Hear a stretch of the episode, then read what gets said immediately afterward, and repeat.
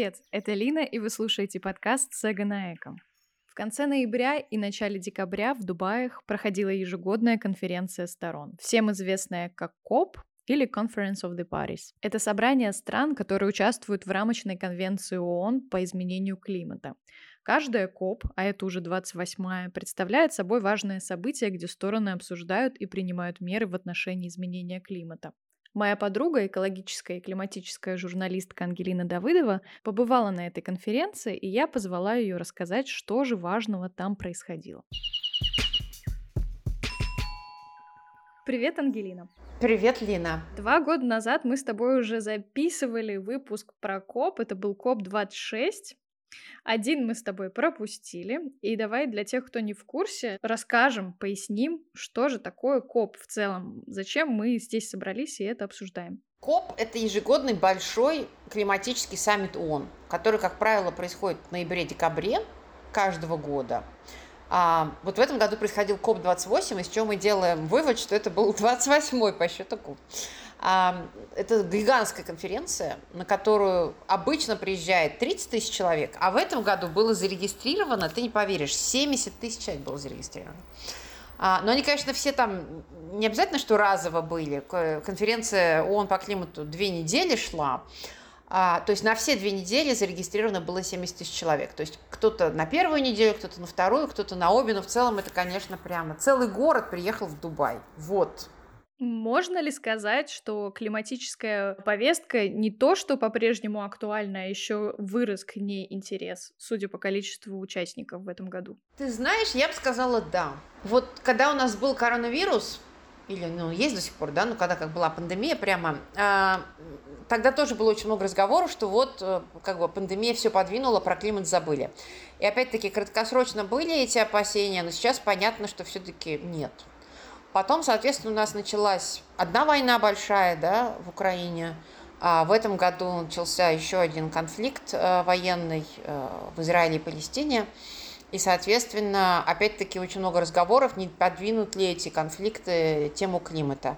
И тоже в первые, го... в первые месяцы, например, э, полномасштабной войны в Украине, тоже все волновались и говорили, что вот подвинется тема. Но сейчас понятно, что нет. А по разным причинам, и потому что последствия изменения климата в мире все больше, и ущерба все больше, и сценарий все серьезнее. И э, в том числе потому, что все больше и больше экономики становится, отрасли экономики становятся связаны с темой климата, да, и возобновляемая энергетика, различные стартапы, еще что-то. Вот, например, в этом году на конференции было очень много именно бизнеса представлено, и там всевозможных стартапов, и там в, в выставочном пространстве прям буйство было всего такого. То есть это получается еще и заодно какое-то экспо стартапов, связанных э, с экоповесткой. Ну, не только стартапов, но и крупных компаний. А, это такая гигантская да, ярмарка, а, по сути дела. То есть есть эм, формат, ну, то есть есть часть конференции, которая включает в себя действительно переговоры, есть часть конференции, которая включает в себя пленарные заседания, там, где все страны сидят по алфавиту, нажимают на кнопочку говорят, я хочу, показывают готовность высказаться.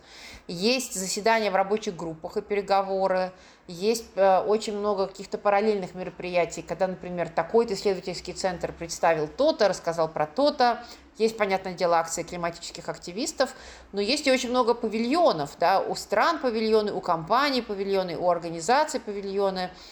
И плюс есть павильоны по направлениям, ну там, не знаю, такие-то технологии, такие-то технологии. Поэтому и крупные компании есть, и стартапы есть, и вообще очень много кого еще есть. Вот, вот так. А что касается экоактивистов, они там были представлены? Как они себя проявляли? Какая же конференция «Он по климату» без климатических активистов?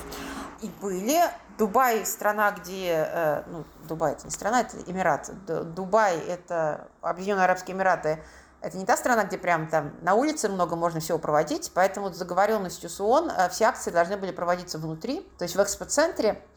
А, и опять-таки по договоренности с ООН все акции должны были быть, ну там, согласованные.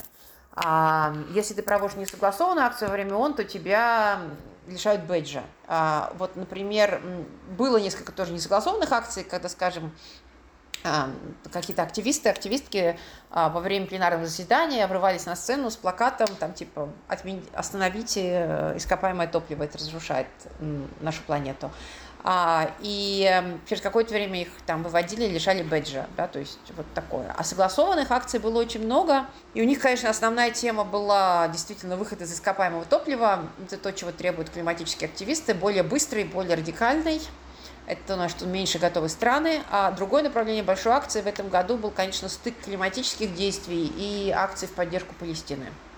То есть в этом году, конечно, стык а, конфликта в Израиле и Палестине и а, климатической тематики очень большой. Это, можно сказать, ну, кроме темы климата, вот это была основная тема.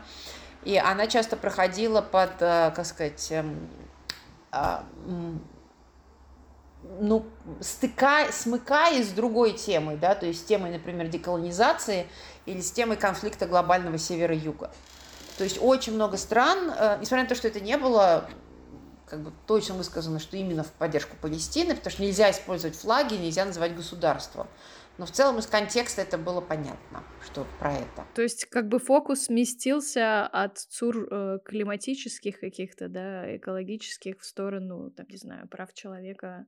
Ну, это не то, что фокус сместился, но очень много было про то, что невозможно, например, климатическая справедливость без прав человека. И вообще вот стык, стык вот этих двух тем. Да, вот в этом году права человека играли очень большую роль, и при этом именно все, что происходит в Израиле и Палестине. Да. Понятно. Это интересный тоже такой момент. Это, наверное, то, что отличает этот коп от предыдущих. Да, безусловно, вот как как бы конфликт с Палестиной очень большую роль играл в этом году, да. Угу. Почему завершение переговоров задержалось почти на сутки? В чем была причина? В чем была несостыковка? Слушай, ну это регулярная история. На самом деле, бывали копы похожи, бывали, когда на два дня задерживались переговоры. Вот это, я понимаю, задержка. А тут меньше суток, это, считай, не задержка. Ну, э, вообще на копе вот на протяжении двух недель обсуждается очень много вопросов, но в конце КОПа всегда есть э, такой документ, который называется «Решение конференции». И там в целом пишут вообще, куда все идет. Ну, то есть, куда мы направляемся, какая у нас там климатическая повестка, какие мысли и, и все такое. И вот эм, в этом году ну и как уже, честно говоря, последние два года также, очень много было формулировок про то, а как мы будем выходить из ископаемого топлива. Большая группа стран, то есть те, кто как бы, условно развитые страны и самые уязвимые страны, выступали за формулировку phase out по-английски. По-русски это значит, ну, выйти совсем. Да? Страны-производители ископаемого топлива и многие быстро развивающиеся страны скорее выступали за down, это значит снижать использование. В результате долго-долго спорили и сошлись на формулировках transition, ну то есть переход, как бы транзит, да, вот, вот, вот такой переход от э, ископаемого топлива к другим. И дальше, в общем-то, можно посмотреть этот документ. Дальше в этом документе прописано прям такое меню климатических решений, можно сказать. То есть э, все те возможные технологии, технологические решения, которые могут использоваться странами для, соответственно, сокращения выбросов и э, решения климатического кризиса. И среди этих решений там самые разные решения. Там и, э, знаешь, тоже есть немножко такое, кто что налоббировал, что называется. Там есть и новая возобновляемая энергетика, то есть солнечно-ветряная, но там, например, указана и атомная энергетика, там указана даже газовая энергетика – от природного газа. Там указаны технологии улавливания выбросов, а, что тоже со стороны экологического сообщества считается такой спорной технологией. Ну и водород, понятно, да, сейчас это такая большая тема. А, и, соответственно, вот, например, если мы почитаем, кто как среагировал на это решение, то официальные лица ООН, ну, там все представители государств сказали, вау, круто, круто, первый раз за всю историю упоминается ископаемое топливо, замечательный, причем выход из ископаемого топлива. Вот медленный, конечно, но все равно переход от ископаемого топлива, это хорошо, что это упоминается. А если мы почитаем анализ этого же текста со стороны экологических организаций, то очень, например, там Climate Action Network, да, это такая сеть экологических организаций, которая объединяет тысячи организаций международных, кто по климату работает во всем мире. Вот они говорят, да, как бы хорошо, но, во-первых, медленно, во-вторых, мало, а в-третьих, очень много действительно вот этих уловок и потенциально ложных решений, да, включая атомную энергетику, газовую и улавливание. Кстати говоря, вопрос с подвохом. Вот все критикуют КОП о том, что это как бы абсурдно прилетать э, с таким количеством самолетов и чартеров э, на климатическую конференцию. Уж в Дубае точно на поезде нельзя было добраться. Как ты этот момент прокомментируешь? Ты знаешь, этот вопрос задают э, всегда. Вот я с 2008 года езжу на конференцию по климату, и всегда этот вопрос задают. А, с одной стороны, да, выбросов много. Ну, и от за перелета, и за проведения, и всю эту дополнительную, там, знаешь, энергию потратили, воду выпили, а, в одноразовой упаковке что-то съели. Да, но, с другой стороны, опыт как года, когда КОПа не было из-за а, пандемии коронавируса, и пытались какие-то консультации делать в онлайне, показало, что все-таки заседание ООН всех стран мира, да, сколько у нас, 193 страны мира, э, в онлайне, ну, пока нереально проводить. Нет результатов, ну, нет, нереально. М-м. К сожалению, нет. Еще добавила,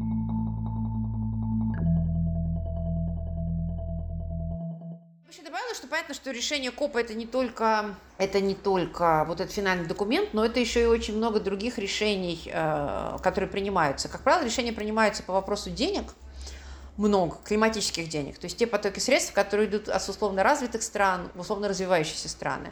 И тут, э, опять-таки, на каждом копии очень много заявлений э, о том, какая страна на что дает деньги, на какое направление. И тут комментарии похожие. То есть страны говорят, мы дали, замечательно, все будет лучше. Экологи, эксперты независимо говорят, да, но, во-первых, недостаточно.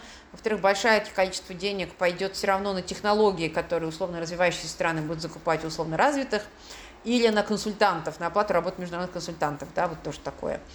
Но все равно что-то идет и что-то тоже хорошо. Вот, например, в прошлом году наконец запустили фонд, который называется «Потери и ущерб». Вообще много климатических фондов ООН есть, там зеленый климатический фонд, отдельный фонд на адаптацию климата. И в прошлом году, вот, как сказать, э, есть такое слово бюрократическое, операционализировали, ну, то есть запустили в работу. Новый фонд, который называется «Фонд потери и ущерб». Это значит, что наиболее уязвимые самые бедные страны, которые прям совсем что-то теряют, там, не знаю, свою землю, какие-то экосистемы, еще что-то, там, инфраструктуру, им надо там города переносить из этого, они будут получать э, средства этого фонда. И вот в этом фонд первый раз в этом году уже собрали 800 миллионов долларов, а, там, Германия объявила о взносе, ЕС объявила о взносе, и э, Объединенные Арабские Эмираты, кстати, объявили о взносе, Япония тоже. И а, вот как бы эти средства появились. Опять-таки экологи говорят, недостаточно, но как бы хорошо уже, что вот есть. А, соответственно, потом какие еще как бы важные решения были и какие, ну как бы что стоит отметить? Вот кроме как бы финансов, на таких э, декларациях, на таких как бы на таких мероприятиях всегда принимается очень много деклараций а, и обещ... ну, как бы обещаний, да. То есть, например, тут была принята декларация, где 130 плюс стран объявили о том, что они до 2030 года утроят производство энергии из возобновляемых источников и будут тоже активно инвестировать в энергоэффективность. А вот таких деклараций было принято немало. Вот нам тоже может показать, ну что означает эта декларация, но на уровне международной политики это, как правило, работает так. То есть сначала есть какая-то международная декларация, потом к ней привязываются национальные планы, потом к ней привязываются еще какие-то планы. Это в том числе и сигнал для бизнеса, да, куда развивается мир, куда пойдет и господдержка, и рынки, э, куда стоит инвестировать и куда вообще стоит смотреть. Так что, в общем-то, мне кажется, польза от этого тоже есть. Да, но вот э, когда ты говоришь про какую-то коллаборацию стран, я сразу думаю о том, что Россия сейчас немножко исключена как будто бы из этих процессов. Так ли это и как была представлена Россия на КОПе, какой там был павильон, какие были представители официальные? Ну, действительно, с начала полномасштабной войны в Украине история была была какова? В прошлом году российская делегация на КОПе была довольно тихой. А, был, не было российского павильона, был украинский павильон, в котором украинские активисты очень много рассказывали про войну, про дополнительные выбросы от войны и, в общем-то, привлекали внимание к теме. И вот даже в прошлом году, когда Россия проводила свое официальное мероприятие на полях ООН, украинские активистки провели акцию протеста. А в этом году э, чуть поменялась ситуация. Также был украинский павильон, и там украинские эксперты, активисты очень много рассказывали о том, какие дополнительные выбросы парниковых газов от войны, например, что дополнительные выбросы, э, опять-таки, от войны сопоставимы с выбросами такой страны, как Бельгия, например. А в то же время Россия в этом году была очень активна. А, был официальный российский павильон, где каждый день проводились какие-то мероприятия. Там, не знаю, город Москва представлял свои климатические планы. А Росатом представлял работу в атомной энергетике представляю как низкоуглеродное решение. А, российские компании других секторов рассказывали, что они делают в области климата. Ученые рассказывали, какие они исследования проводят. Вот такой был российский павильон, большой, и там, ну, я была там несколько раз, э, там в основном мероприятия были на русском языке, но некоторые дни тоже на английском, ну вот такое. И был неофициальный российский павильон в выставочной зоне. Там был представлен проект плейстоценового парка. Это проект, который уже много лет работает на севере Якутии. Создали ученые, отец и сын Сергей и Никита Зимовы. И они э, пытаются реинтродуцировать, то есть привести крупных животных с тем, что они вытаптывали покров, больше росло зеленой травы, соответственно, воссоздавали системы плейстоцена, ну, то есть эпохи до голоцена и таким образом увеличилось поглощение парниковых газов. И так, такой они эксперимент делают уже на протяжении многих лет. А, вот, вот этот проект был тоже представлен в зеленой зоне. То есть в целом у, ну, как бы у России была какая показать миру, что типа мы с миром, мы готовы э, говорить про климат, ничего, конечно, не говорят о войне, ну то есть вообще ничего ну, то есть, что мы часть международного сообщества, хотим работать со всеми странами, кто готов с нами сотрудничать. И плюс хотим с БРИКС плюс и с странами глобального юга выстраивать сотрудничество по теме климата. А со стороны других стран был какой-то интерес? Это синергия была или это было просто в одностороннем порядке? Ну, понятно, что со стороны там условно развитых стран, ну, как бы до сих пор, конечно, очень много естественным образом там и критики, и, то есть ну, непонятно, как говорить с Россией в текущих условиях, когда страна ведет войну. Да. Но со стороны других стран, в том числе стран там, глобального юга, еще что-то, конечно, были и переговоры, и общение. А, ну, то есть, вот, как бы мое впечатление, я бы не сказала, что прям пока это все как бы удается, и Россия настолько успешна в выстраивании какой-то параллельной оси, как об этом говорят внутри страны, ну, как бы эти попытки есть. А, Россия пытается, конечно, все это представить как более успех ну, внутри страны. И вообще вот я там целый ряд климатических экспертов встретила, которые сказали, что основная цель усилий представления России в области климата в этом году – это скорее на внутреннюю аудиторию, то есть показать, что мы, нас в мире все-таки принимают и слушают. Вот такое. А, ну и потом традиционно дальше, что российский бизнес, российские компании очень много говорили про то, что мы хотим чтобы наши там климатические проекты в мире зачитывались. Мы хотим создавать на уровне БРИКС единый э, рынок углеродных кредитов и всего такого. Мы хотим развивать там рынок э, углеродных единиц от реализации проектов э, природа, ну, nature-based solutions, то, что называется, то есть природных решений.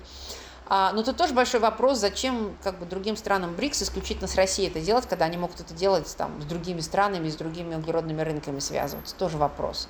Но в России российские компании продолжают про это много говорить. Опять-таки, многие эксперты, с кем я общалась, и до КОПа, и во время КОПа говорят, что это опять-таки пока все-таки тоже скорее внутренняя штука для российских компаний. Ну, на время войны точно. Ну, потом, как бы, надо посмотреть, как дальше все будет. Ну и плюс, конечно, исключительно сокращение выбросов России вряд ли кто-то будет, например, покупать, потому что ну, для большинства стран приоритет снижения выбросов на своей территории или реализация климатических проектов в условных странах глобального юга, чтобы зачесть это тоже как помощь международному развитию. Такое. Ну, то есть пока это тоже такая внутренняя история скорее для России. Ну и все-таки главное показать, что да, что кто-то, ну, как бы, что Россия не исключена. Вот мне кажется, для официальных российских лиц вот это было очень важно. А есть ли у тебя источники для оптимизма, Ангелина, что касается климатической тематики? Ты знаешь, как ни странно, вообще тяжело в последние годы, последние особенно два года быть оптимистом. Но я бы сказала, что после этого КОПа у меня все-таки появилось ощущение, что много есть инициатив на самом разном уровне. То есть глобально пока все-таки ситуация не очень. То есть выбросы чуть-чуть еще растут, сокращаются не так быстро, как это нам надо, климатические ущербы возрастают. Плюс, несмотря на то, что все страны заявили, что будем снижать выбросы, параллельно эти же страны приняли такие программы развития энергетики, где добыча и использование ископаемого топлива по-прежнему сохраняется, где даже растет. Но вот, во-первых, вот такая репрезентативность КОПа, о которой я уже говорила в самом начале, и такое количество, и такой интерес к теме, и в том числе такое количество инициатив, да, которые реализуют там и стартапы, и компании, и города, и какие-то местные сообщества, все-таки показывает, что эта тема, ну, наверное, эта тема одна из основных в развитии человечества, и она никуда не уйдет. И действительно есть большие несостыковки, но есть и то маленькое хорошее, что уже реализуется. Поэтому я бы сказала, что я уехала, может быть, чуть большим оптимизмом, чем я приехала. И, в общем-то, да. Будем следить за развитием ситуации. Спасибо тебе, Лина, за этот разговор. А, мне кажется, вышло очень интересно. Надеюсь, нашим слушателям также.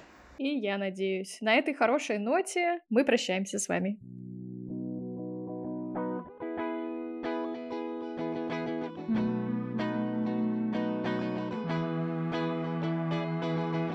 Все ссылки на организации, которые мы сегодня так или иначе упоминали, вы найдете в описании к этому подкасту. Спасибо, что были сегодня со мной. Не забывайте подписываться на подкаст Сега на Эко, рассказывайте о нем друзьям. Дальше будет только интереснее.